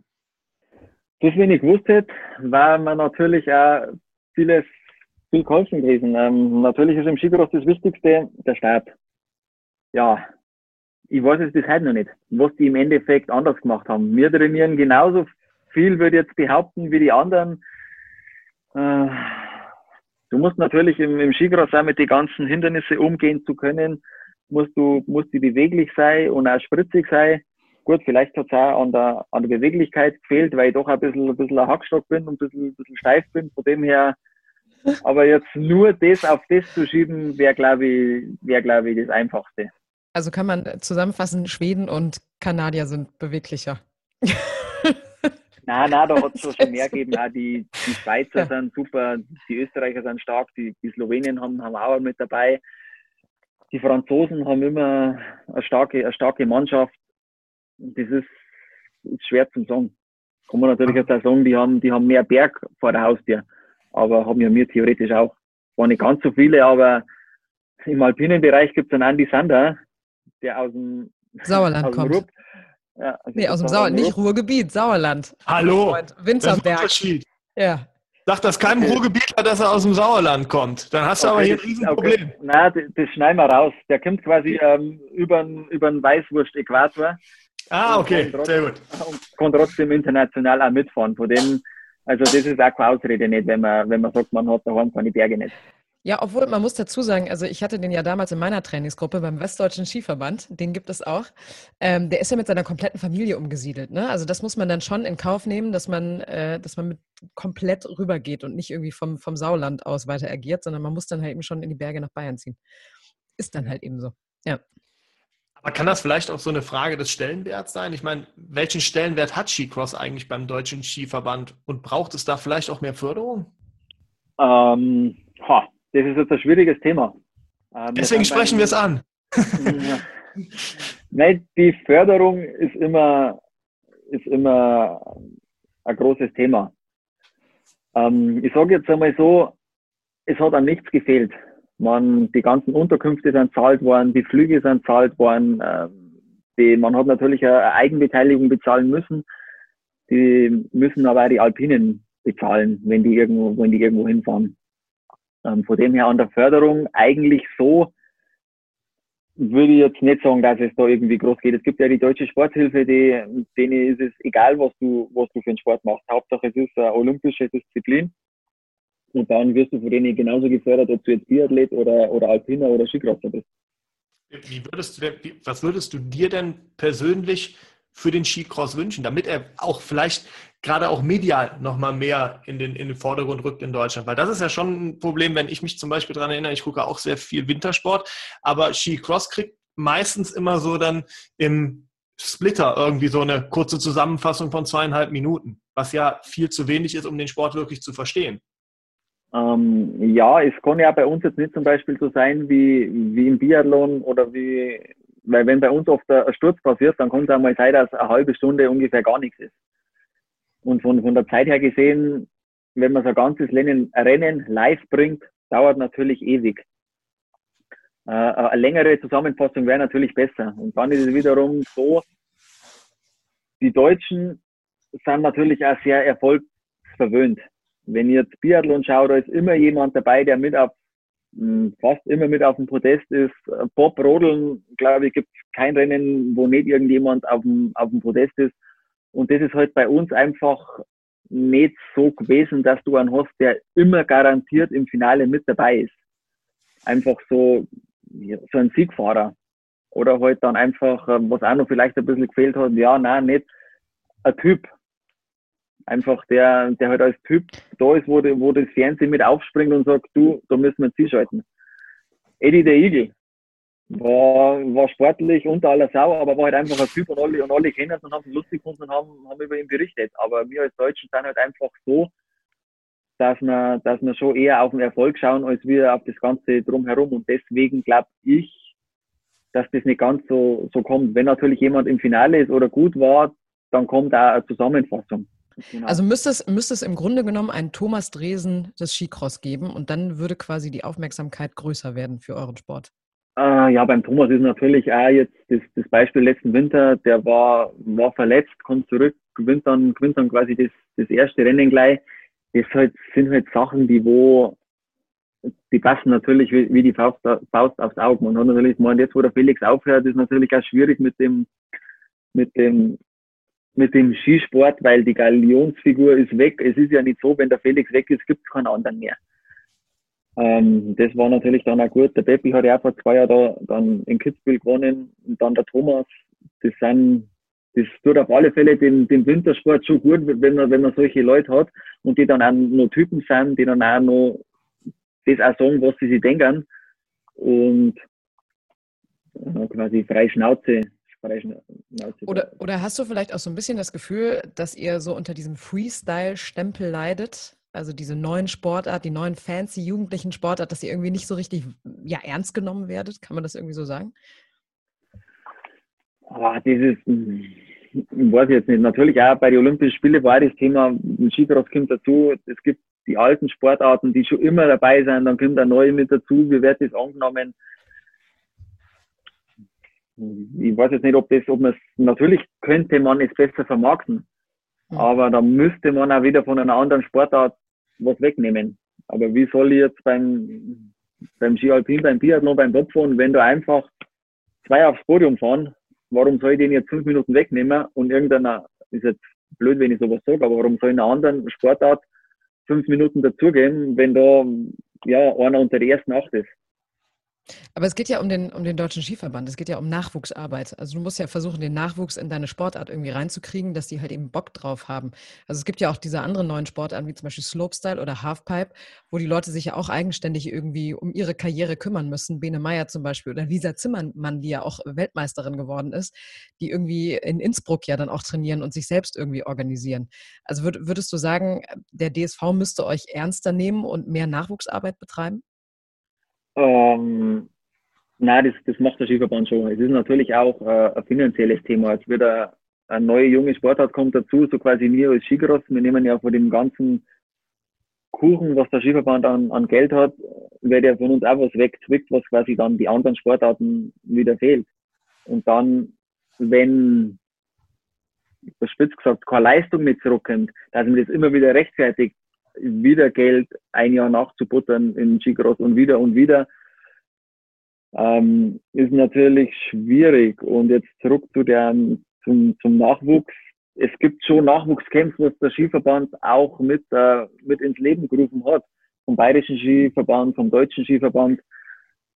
Aber jetzt finde ich persönlich, also ich komme ja aus dem alpinen Sektor, wenn du, weil es heißt ja immer, Skicross von die, die beim, beim Alpinen nichts zerrissen haben. Ja, konnte jetzt jeder seine eigene Meinung drüber machen. Darren Rolfs hat die Streif gewonnen und beim Skicross war er auch nicht wirklich immer vorne mit dabei. Mhm. Von dem her, das sind, das sind zwei unterschiedliche Sachen. Und Martin um, Fiala ist ja auch zum Skicross gewechselt damals, ne? der Martel, ja. ja. Der, Op ja. der Opa im Team. Der Opa, genau. auch vom Westdeutschen Skiverband, wollte ich nochmal anmerken. Dieser erfolgreiche Westdeutsche Skiverband. Ja. Was ich noch dazu sagen will, ist einfach diese alpine äh, Grundausbildung, die ist, die ist einfach wichtig, die brauchst du. Und ähm, deswegen geht auch nichts am, meines Erachtens am, am Alpinfahren vorbei. Erst dann später, dass man dass man sie irgendwie, nennen Sie mal, einfach spezialisiert. Jetzt hat man ja in, in Instagram und so gesehen, dass die, die Alpinen, wo sie im Stülpser Joch waren, war Skicross und Alpin gemeinsam oben. Da sind die Alpinen ja über so einen, so einen kleinen Pumptrack, wo die, wo die Skicrosser mitgefahren, weil es natürlich für die auch wichtig ist oder gut ist, mit den ganzen gegebenen, Gegebenheiten umzugehen, wenn einmal eine Welle da ist, dass man einfach, dass das natürlich da ist, dass mir die Welle nicht bremst, sondern dass ich einfach da auch noch ähm, eine Geschwindigkeit daraus gewinnen kann. Also kann quasi jeder von, von dem anderen auch profitieren. Wir hatten jetzt mit Linus Strasser, Hilde Gerg und Marco Büschel ein paar Skirennfahrer bei der Heißzeit mit an Bord. Die haben uns ein bisschen mitgenommen, wie ein Alltag aussieht oder ausgesehen hat und was vor allem so ein Kitzbühel-Sieger mitbringen muss. Was muss denn ein Skicrosser mitbringen? Was muss ein Skicrosser mitbringen? Ähm, ich würde jetzt eigentlich vom, vom Alpinen gar nicht so weit weggehen. Also er muss er muss die, das, das Risiko lieben, er muss, er muss Geschwindigkeit, äh, Geschwindigkeitsfreak sein. Ähm, und von, von den körperlichen Voraussetzungen brauchst du eigentlich alles. Du brauchst von allem ein bisschen was, aber nichts richtig. Äh, du brauchst Kraft, du brauchst äh, Gleichgewicht, du brauchst Koordination, du brauchst Schnelligkeit, du brauchst Ausdauer. Du brauchst eigentlich alles. Also du musst schon eher vielseitig sein. Und man muss auch, glaube ich, so ein bisschen das Risiko lieben, oder? Ja, natürlich äh, muss, muss man nicht lieben. Alles, was mit, mit Geschwindigkeit zu tun hat, ist natürlich die, die Geschwindigkeit und das Risiko, was, was, man, was man mögen muss. Wie sieht denn da so euer Training aus? Was müsst ihr alles trainieren? Äh, meinst du jetzt ähm, im Sommer oder im Winter? Beides. Also im, im, im Sommer werden ja äh, was. Einmal was, das Komplettprogramm, genau, bitte. Genau. Alles. Wir wollen alles wissen. Ihr wollt alles wissen. Hol aus, wir haben Zeit. Im, immer diese Journalien, ne? Mann, ey. Ja, ihr habt Zeit, mein Blasedruck, so lange kann ich nicht. Die Bayern spielen noch, die sind eh, A, sind die eh schon Meister und B, äh, geht es da heute um gar nichts mehr. Also hast du auch noch ein bisschen Zeit. Na, also ähm, wenn ich jetzt den, den Vergleich zwischen Alpin und Skicross nimmt, was man, was man da trainiert, ist es sehr, sehr ähnlich. Man fängt natürlich im, im Frühjahr sehr viel mit Grundlagenausdauer, mit Ausdauer, dann kommt, kommt die Kraft, kommt die Schnelligkeit und dann bist du zwar körperlich fit, aber du hast die Kraft nicht auf, auf Ski übertragen. Deswegen ist einfach ähm, das Skifahren das A und O. Im Sommer versucht man sich halt quasi äh, körperlich fit zu machen, damit du dann das auf die Ski umsetzen kannst und einfach die, die Trainingsreize, die Intensitäten, die du auf, auf Schnee dann quasi fährst, dass du die besser verarbeiten kannst. Hm. Gibt es bei euch denn auch dann so Traditionsstrecken wie Kitzbühel oder Wengen? Ähm, ja, es gibt schon immer, immer Weltcup-Orte, die sie, die sie wiederholen, aber so richtige Klassiker wie jetzt mit äh, Wengen, Kitzbühel, Garmisch, würde jetzt sagen, gibt es im Skicross nicht wirklich. Aber gab es denn so einen Weltcup, wo du gerne hingefahren bist, weil es irgendwie für dich was Besonderes war? Äh, ja, natürlich in, in, erster Linie die ganzen heimischen Weltcups in Deutschland ist natürlich auch sehr wichtig und dann das eigentlich das, das coolste Erlebnis oder das coolste Event oder den coolsten Weltcup, den ich, an, den ich weiß, war quasi in St. Johann äh, in Oberndorf bei Kitzbühel. Das ist von mir daheim ist das eine Stunde Autofahrt. Das war, war ein Nachtrennen. Da waren, waren 14.000 Leute an so, einem, an so einem kleinen Skihang. Und das ist halt, das ist schon geil, muss ich sagen. Wenn du da, wenn du da runterfährst, das warst du ja nicht gewohnt, dass da so viele Leute da sind. Und das macht dann schon Spaß. Und da haben die Österreicher das schon drauf, so ein, so ein Event rauszumachen. Natürlich an, an einem Samstagabend, dann war der Ö3 Traktor, der dann noch mit der Party gemacht hat, ein riesen Bierzelt aufgebaut. Haben wir da ein bisschen, ein bisschen Sport geschaut, nebenbei ein bisschen Bier drunter und dann auch noch gefeiert und das war natürlich für uns jetzt als, als Randsportart einfach super geil, dass so viele Leute waren und die Stimmung einfach sensationell war. Du sprichst gerade von Randsportart. Wie viele Zuschauer sind denn so im Schnitt beim Rennen bei euch? Boah, das, das, das kann man nicht sagen. Also ich würde sagen, boah, nein, da kann ich, da kann ich jetzt überhaupt keine, keine Zahl abliefern. Okay. Also mehr als Freunde und Familie, so kann man sagen. Ja, weil die sind meistens daheim. Äh, wenn ich, wenn ich Nachtrennen höre, dann muss ich immer an die Geschichte von Marco Büchel denken, der versucht hat, als Kind aus seinem Kinderzimmer mit seiner Nachttischlampe auf den Hang zu leuchten, um äh, eine äh, Nachtslalom, glaube ich, zu veranstalten, war das, ne? Genau, Nachtslalom, ja. ja. Das war sehr lustig. Ähm, kommen wir zu einem Thema, was du wahrscheinlich auch schon kennst, wo du nicht das erste Mal zu befragt wirst. Und zwar, ähm, der Nachname ist ja kein Unbekannter. Äh, dein Papa ist nämlich Fritz Fischer, eine echte Biathlon-Legende, unter anderem Olympiasieger 1992 in Albertville mit der 4x7,5 Kilometer Staffel, zweimaliger Weltmeister und Gesamtweltcupsieger. Wie hast du das denn damals erlebt, äh, wenn der eigene Papa eine echte Sportlegende ist? Ähm, da war ich zu jung. Keine Ahnung. Ähm, da kann ich mich nicht erinnern, wie das war. Man hat natürlich immer mitgekriegt, dass der, dass der Vater nur unterwegs war. Aber warum er immer weg war, hat man eigentlich gar nicht, gar nicht gewusst oder, oder realisiert. Ja, er ist halt bei der Arbeit, aber was er da wirklich gemacht hat, hm, habe ich damals. Also so wie andere gewusst. Papas auf Geschäftsreise sind. Ja, so, so kann man es ungefähr sagen, ja. Geschäftsreise im Schnee mit Biathlon. Genau. ähm, jetzt bist du ja selber Leistungssportler geworden und auch gewesen, so wie äh, Felix Neureuter, der ja auch mal mit seinen Eltern Christian Neureuter und Rosi Mittermeier verglichen worden ist. Ähm, musstest du dir auch häufig solche Kommentare anhören? Ja, natürlich. Die häufigste Frage ist, ähm, warum Ski Alpin oder Skicross und nicht Biathlon? ähm, dann ist es natürlich immer ein bisschen, ein bisschen überspitzt zu sagen, ähm, ich habe keine Lust nicht, mich während dem Wettkampf mal für ein paar Sekunden hinzulegen, weil ich nicht mehr kann. Ich ziehe es einfach von oben bis unten durch. Und ähm, wie ich schon, der, schon am Anfang einmal gesagt habe, ist es ja so, wenn du, ich habe als Kind angefangen Ski zu fahren, dann haben die, die Kumpels sind auch Ski gefahren und dann geht man von Kindermannschaft zum, zum bayerischen Skiverband und dann zum deutschen Skiverband. Und dann bist du irgendwann einmal mit der Schule fertig oder im, im letzten Schuljahr und dann kommt die Frage, Beruf lernen oder äh, Profisportler zu werden, indem dass man zu einer Behörde geht. Und äh, für mich hat es eigentlich gar keine, gar keine Diskussion gegeben, weil ich quasi relativ faul in der Schule war, hat, hat sie für mich die, die Frage nicht gestellt und somit bin ich quasi in dem, in dem Alpinsektor hängen geblieben. Aber haben dich solche, solche Fragen und solche Kommentare auch genervt oder wie bist du damit umgegangen? Ähm, natürlich ist es immer nervig, weil, weil immer das Gleiche kommt. Aber der Vater wollte damals auch Skifahrer werden. Ähm, ich sage immer, naja, du warst zum Skifahren schlecht und dann hat es für Biathlon gelangt. Vielleicht soll ich den Wechsel auch noch, auch noch probieren. Nein, wir haben halt so familiär ein bisschen, bisschen, bisschen verarscht, sage ich mal, oder einfach ein bisschen, bisschen hinspitzt. Ähm, ich, ich würde mit Wissen, im Nachhinein ist man immer schlauer und könnte vermuten, was wäre, wenn. Der Felix ist damals, wir sind, Felix ist zwei Jahre älter wie ich, Felix bester Freund mit von, von Basti, wir sind, wir sind gemeinsam früher Ski gefahren, von dem her, was wäre, Ach, wenn. Du warst ja mit, mit in derselben Kombo, warst du mit dabei, bei den Schülercups, ja, die, oder was? Die ganzen, ganzen Schülercups waren wir da auch, mit, natürlich waren die zwei Jahre älter, aber man, man hat sie, man hat sie kennt, man hat, damals war quasi die, die, der Felix, der Basti, dann mein großer Bruder und ich, so, wo quasi immer äh, gemeinsam unterwegs waren.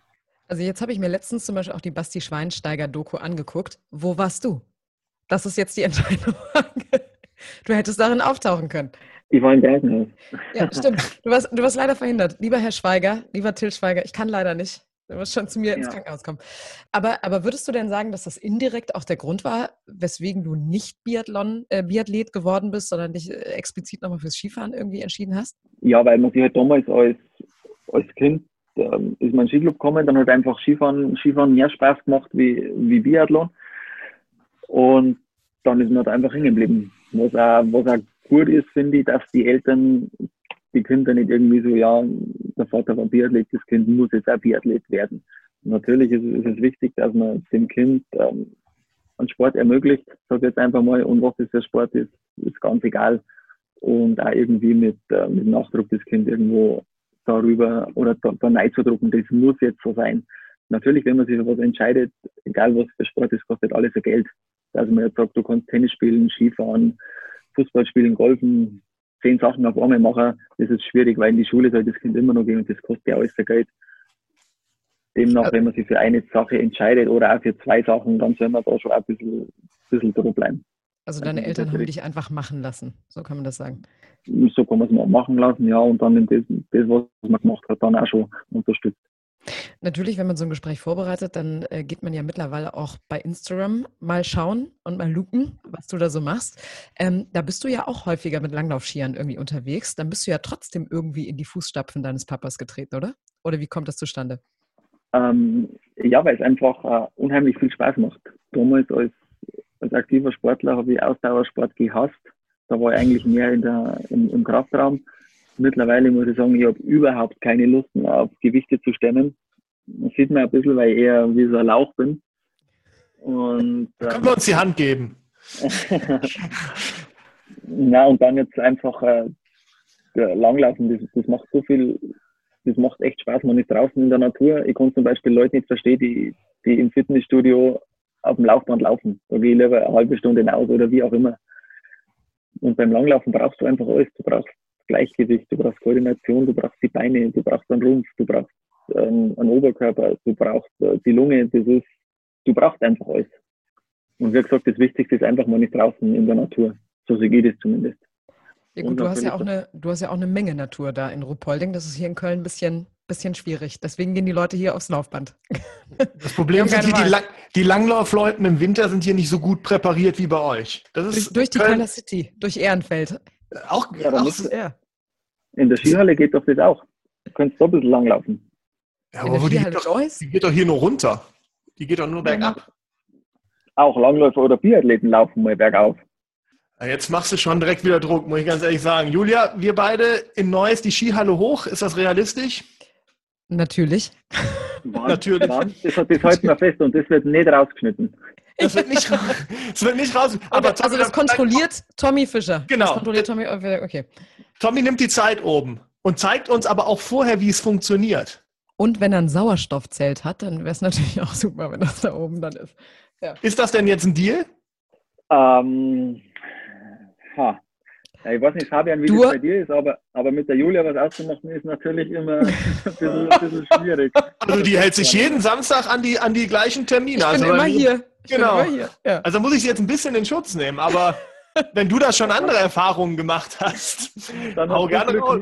So, kein Kommentar, Fabi. Genau, wir kommen einfach nochmal zu Privatpersonen, Tommy. Hast du schon mal deinen Namen gegoogelt? Ähm, nein. Nein, noch nicht. Da ist dir nämlich einiges entgangen. Ich habe das nämlich gemacht und habe daher festgestellt, wie sicherlich einige Leute ähm, die das schon gemacht haben, dass du ja mittlerweile eine zweite erfolgreiche Karriere gestartet hast. Du bist nämlich quasi der Hansi Hinterseher des Skicross. Hast da schon den ein oder anderen Riesenhit rausgefeuert, wie du machst mich kopflos mitten in der Nacht oder so wie ein Satellit. Ich meine, wie ist es dazu gekommen? Und du hast doch bestimmt auch schon Helene Fischer live getroffen. Wie ist die denn so? Ähm, ja, Helene Fischer habe ich angeboten. Ähm, dass wir heiraten, weil da muss ich nicht einmal mehr ihren Nachnamen ändern. Aber irgendwie. genau. Habe ich dir noch nicht persönlich gesagt. Fischer, Fischer. Das ist, das, ist, das, ist, quasi immer noch in meinen, in meinen tiefsten Träumen. Na, Spaß. Ähm, ja, von dem anderen Tommy Fischer habe ich schon mitgekriegt, weil ich hin und wieder auch Nachrichten kriege, dass sie meine Songs super finden. was ist los mit euch? Ähm, schaut mir ein bisschen besser, was für eine Seite das ihr seid. Oder auch wenn, wenn man Post kriegt, wenn man denkt, aber gut, ist ja schön, wenn, wenn man darüber lachen kann. Finde ich auch gut. Also es ist natürlich ein, ein Spaß. Tommy Fischer ist ein 54-jähriger Schlagersänger. Ähm, da bist du weit von entfernt. ähm, ja, natürlich wollen eure, unsere Zuhörer aber auch wissen, äh, wie der private Tommy Fischer tickt. Äh, deshalb sag uns doch mal bitte, wie deine Freunde, deine Familie dich beschreiben würden. Ich habe schon mal so gehört, jemand sagte, du wärst chaotisch. Das halte ich für ein Gerücht. Wo steht das? Wer sagt das? Also man sagt gerüchteweise hätte uns äh, deine Mutter hätte sowas mal erzählt, dass du ein kleiner Chaot wärst. Aber wenn es nicht so ist, widerleg's bitte. Heißt es, dass du mit meiner Mutter Kontakt hast? Natürlich. was sonst? Warten wir ab, was gleich noch für Bonusfragen Ich wollte gerade sagen, wir haben, wir haben, ich glaube, monatelang haben wir für dieses Interview recherchiert. Du weißt nicht, was wir alles rausgefunden haben. Du warst ja im Krankenhaus, wir konnten genau. uns austoben. Ja. Ah. Ähm, ja, auf meiner Homepage steht ja irgendwas drauf mit quasi, ähm, mein kleiner Bruder verweigert die Aussage. Ähm, Siehst du? Besser ist das. ja, wie bist du ja, denn nein. jetzt? Dann räum mal auf jetzt. Wenn, wenn einer die Aussage verweigert, der andere sagt, du seist chaotisch, wie bist du denn wirklich? Ja, ich glaube, das, das stimmt schon, als so, so ein bisschen was drinsteht. Ähm, chaotisch, verplant, stur, ehrgeizig. Beim Golfen zum Beispiel, ich spiele Golf, das ist für mich die schlimmste Sportart, was es, was es jemals gibt, weil es doch nicht so schwer sein kann, diesen scheiß Ball nach vorne zu hauen. Oder zumindest da, wo man hin will. Und da muss man sich einfach so aufregen. Aber das ist wahrscheinlich der, der Sportler, der einfach ehrgeizig ist, egal was er macht. Wenn du gerade schon Golf ansprichst, ähm, was sind dann so deine Hobbys außer Golfen? Außer Golfen? Mhm. Ja, ich habe äh, ja eben mal ein bisschen wegen unserer Kegelkarriere äh, nochmal geguckt, wie es da beim FC Bayern aussieht, ob da noch Platz ist für so ein kongeniales Fischer-Jetwapni-Duo. Aber da ist ja Mehmet Scholl schon, der war ja Jugendmeister im Mannschaftskegeln. Vielleicht äh, sollten wir das dann doch streichen und dich, uns wieder auf die normalen Hobbys konzentrieren. Ja, was mache ich sonst so für Hobbys? Also ich bin einfach gerne draußen, egal ob das, ob das Laufen ist, ob das, ob das Berggehen ist, am liebsten gehen oder irgendwo einen Berg hoch, wo, wo ein Bahn runter geht, weil natürlich meine Gelenke nicht mehr, nicht mehr die jüngsten sind. Aber ansonsten Radlfahren, Mountainbiken, Golfen, Tennis spielen, alles, alles was Spaß macht und wo man sich irgendwo draußen bewegen kann. Ja, ähm, dann, das sehen wir ja gerne und natürlich auch unsere Fans sehen etwas gerne, nämlich die Verlosung unserer Giveaways. Und du hast uns ja mitgebracht, du hast uns ja eine wunderschöne Cappy und eventuell sogar äh, die Damen-Unterwäsche-Kollektion. Da müssen wir mal gucken, was wir da noch rausverhandeln können, die ihr dann natürlich auch bei uns gewinnen könnt. Wie ihr die gewinnen könnt, ist ganz einfach. Folgt der Heißzeit, H, das englische Eis und die Zeit auf Instagram und oder Facebook und stellt dort auch mal die Fragen an ähm, den Tommy. Aber gewinnen könnt ihr ja, indem ihr denjenigen oder diejenige verlinkt, die uns die das Präsent vom Tommy gewinnen soll. Da muss die Person uns nur noch folgen und zack, seid ihr in der Verlosung drin. Ich habe gehört, der Tommy wird das auch ähm, persönlich verlosen. Können wir das so machen in unserer Story? Ja, können wir machen, ja. Ja, perfekt. Ja, dann äh, da euch schon mal vielen Dank im Voraus. Und jetzt hat Julia noch ein paar Fragen unserer Fans. Natürlich, die Fanfragen-Rubrik, die zum Ende immer kommt. Ähm, fangen wir doch mal an mit Lisa. Die fragt, was bedeutet dir eigentlich Heimat? Was für mich Heimat bedeutet. Ähm, Heimat ist jeden Tag, wenn ich, wenn ich in der Früh aus dem Fenster schaue, ähm, da bin ich sehr dankbar, dass ich da wohnen darf, wo ich wohne, da wo andere Leute in Urlaub fahren. Das ist, das ist nicht selbstverständlich, dass man, dass man aus der Haustür hinausschaut, dass man die Berg vor sich hat und natürlich das das Beste, was, was man haben kann, ist jetzt weit von der, weit weg von der, von der Heimat, dass man einfach die Gesundheit hat, dass man, dass man rausgehen. Ähm, Im Vergleich zu, zu Leuten, die in der Stadt wohnen, wir haben einfach so viel Grünflächen und das ist das, was, was, was sehr viel äh, Energie jemanden bringt oder wo man sich die Energie rausziehen kann. Also du bist ein Bergkind und du bleibst ein Bergkind. Definitiv, also ich glaube, ähm, ich könnte nicht irgendwo ins Flachland ziehen. Kommen wir doch direkt zur nächsten Frage. Und zwar fragt Holger, ähm, du hast zwar mit dem Leistungssport aufgehört, aber machst du privat immer noch viel Sport? Ähm, ja, also ich versuche schon, dass ich, dass ich einmal täglich, täglich was mache und wenn es nur eine halbe Stunde joggen ist, ähm, ist es einfach für, ein, für, für einen Ausgleich, Ausgleich wichtig, egal, ich kann jetzt nicht mitsprechen, wie das ist, wenn, wenn einer acht Stunden arbeitet oder zehn Stunden arbeitet, ob er dann immer nur Zeit findet, Sport zu machen. Aber ich finde es halt auch wichtig, dass du deinen, deinen Kopf so abschalten kannst. Aber ja, ich versuche täglich Sport zu machen. Wie sieht das denn aus? Also wandern, laufen, golfen? Ähm, genau, alles, alles, was man, wo man sich irgendwie wie draußen bewegen kann. Okay. Dann kommen wir jetzt zur letzten, äh, zur letzten Frage. Und zwar will Miriam wissen, wo du deine Sportart in fünf Jahren siehst.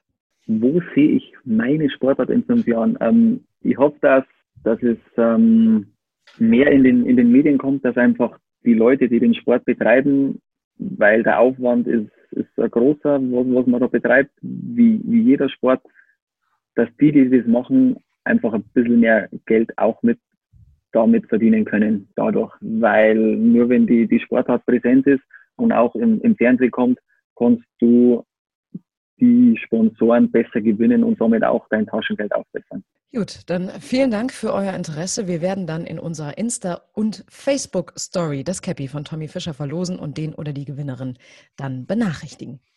Ja, und jetzt, lieber Tommy, wie sind wir schon fast am Ende des Gesprächs, aber da gibt es ja noch unsere kleine Rubrik, die Fastlane. Ähm, das sind nochmal vier knackige Fragen. Ähm, da frage ich dich, bist du bereit dafür?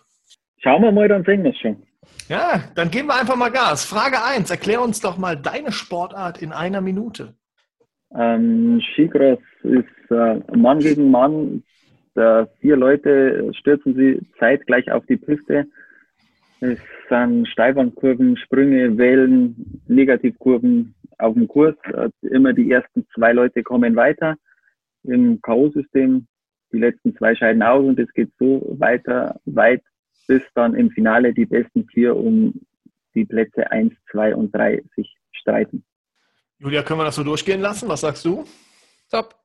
Top. Und, Dann, wer es nicht kennt, der hat was verpasst. So, nämlich. Das kann man auch so stehen lassen. Punkt zwei. Punkt. Dann kommt jetzt Frage zwei. Jetzt haben wir gehört, dass du dich in deiner Sportart überragend auskennst. Aber wie äh, sieht das mit anderen Sportarten aus? Deshalb erklär uns doch mal bitte das Tolle am Mogul, also auf Deutsch am Buckelpistenfahren. Ähm, das Tolle am Buckelpistenfahren, also wenn man es kann, schaut es ästhetisch aus. Wenn man es nicht kann, ist es Katastrophe, weil du dann danach neue Knie und einen neuen Rücken brauchst. Wie würdest du dich jetzt einschätzen? Ähm, Katastrophe. Schon alleine, schon alleine die, die Sprünge zwischendrin mit, ähm, mit, mit Schrauben, mit Seiltos. Da bin ich, da bin ich jetzt so großer Schisser wahrscheinlich, weil ich auch schon viel zu viele Verletzungen gehabt habe, ist das jetzt nichts für mich. Aber zum Anschauen, wenn man es kann, ist es schon. Und ähm, bei den Olympischen Spielen habe ich es das erste Mal live gesehen. Das, das hat schon was, wenn man das anschaut. Und das ist auch wieder klassisches Mann gegen Mann, links, rechts. Dann schaut man natürlich wenn man sich nicht so auskennt, ist es sauber, ist es nicht sauber, sondern wer kommt denn da schneller runter von den zwei. Kommen wir zu Frage 3. Warum sollte man sich unbedingt die Heißzeit anhören? Warum? Ja, warum? Weil man, ähm, ja, wenn ich jetzt sage, mit zwei äh, netten Leuten eineinhalb Stunden verbringen darf, wäre es ein bisschen zu schleimig, aber weil man vielleicht Sachen über, über Sportler erfährt, die man, die man so jetzt nicht wirklich kennt oder auch mitkriegt, weil man doch ähm, offen über irgendwas sprechen kann, ob es jetzt während der aktiven Zeit ist oder nachdem er sich als Sportler vielleicht auch gar nicht sagen traut. Und weil da auch mal mit aufgeräumt wird, dass Tommy Fischer nämlich kein Schlagersänger ist, sondern ein ehemaliger Skicrosser. Korrekt. Korrekt. Und, und, und das ist auch Unterwäsche zu gewinnen gibt, anstatt nur Caps. Die Heißzeit genau. schafft Abhilfe. Ist das nicht schön? Wir retten die Welt hier. Aber bevor wir die Welt retten, gehen wir nochmal schnell zur Frage 4 über. Dann nominier uns doch mal einen Sportler oder eine Sportlerin, die du gerne in der nächsten Heißzeit hören würdest. Kleine Anmerkung, es geht um Wintersportler. Es geht um Wintersportler. wen würde ich gern hören? Und das ist jetzt die große Frage. Das ist für alle schwierig. Das ist unfassbar. Die kennen sich halt alle. Ja. Hört doch mal auf, ja. euch zu kennen. Männlich oder weiblich? Ist egal. Hauptsache Wintersportler. Also nur, nur zur Info, Toni Söderholm zum Beispiel hat einfach zwei Sommersportler vorgeschlagen. Angie Kerber und äh, Sebastian Vettel war das, weil er gesagt hat, ja, die fahren ja auch irgendwie und spielen im Winter. Genau, das wollte ich gerade sagen. Wir so, ja, ja okay. Ähm, ich würde tatsächlich, weil ich ein bisschen angefangen habe, äh, Eishockey zu spielen, äh, würde ich tatsächlich ähm, einen Eishockeyspieler hören wollen, der also ein bisschen ein bunter Vogel ist, ist der Konrad Appelshauser. Von Red Bull München, ne? genau. Genau. Der Wunsch ist geäußert. Der ist geäußert. Den nehmen wir an. Da werde ich äh, oder werden wir wieder alle Hebel und Hebel in Bewegung setzen, um dir den Wunsch zu erfüllen. Da musst du uns nur äh, versprechen, fleißig unseren Podcast zu hören. Natürlich auch dann die Folge mit Konrad Abelshauser. Ja, wir hören uns sicherlich nochmal in der kommenden Saison, um mal eine Einschätzung über die aktuellen Skicrosser äh, zu geben. Können wir das machen? Ähm, boah, das sind jetzt viele Deals, was wir eingehen. Ja. Von, un von Unterwäschetesten über Langlaufen in der, in der Skihalle, über die zwei, wenn wir geschafft haben, dann das können wir ist die Heißzeit. Deal auch eingehen. Sehr gut. Dann machen wir einfach eine Sondersendung nochmal dazu. Vielleicht dann auch live gestreamt irgendwie. Mit erst dem Unterwäschetest, dann die, äh, der, äh, die, die, die, das Training auf dem, in der Eishalle und zum Schluss nochmal, ähm, ja, dann eine kleine Einschätzung über Skicross. Finde ich gut. So, Tommy Fischer, vielen Dank für das Gespräch. Es hat sehr, sehr viel Spaß gemacht. Danke auch an euch zwei. Ja, und das war es auch für die Heißzeit, zumindest für heute. Wir sind in zwei Wochen wieder für euch da. Jeden zweiten Donnerstag im Monat versorgen wir euch mit einer gehörigen Portion Wintersport für alle, die auch im Sommer nicht ohne können. Natürlich sind wir Social Media mäßig ganz vorne mit dabei. Ihr findet eure Heißzeit bei Instagram oder Facebook. Also schaut da doch mal vorbei und seid gespannt auf den nächsten Gast hier bei uns, dem ihr dann eure Fragen stellen könnt. Jetzt sage ich aber Ciao mit V-Stil. Fabi und Julia sind raus. Bis zum nächsten Mal. Bleibt gesund. Ciao, ciao.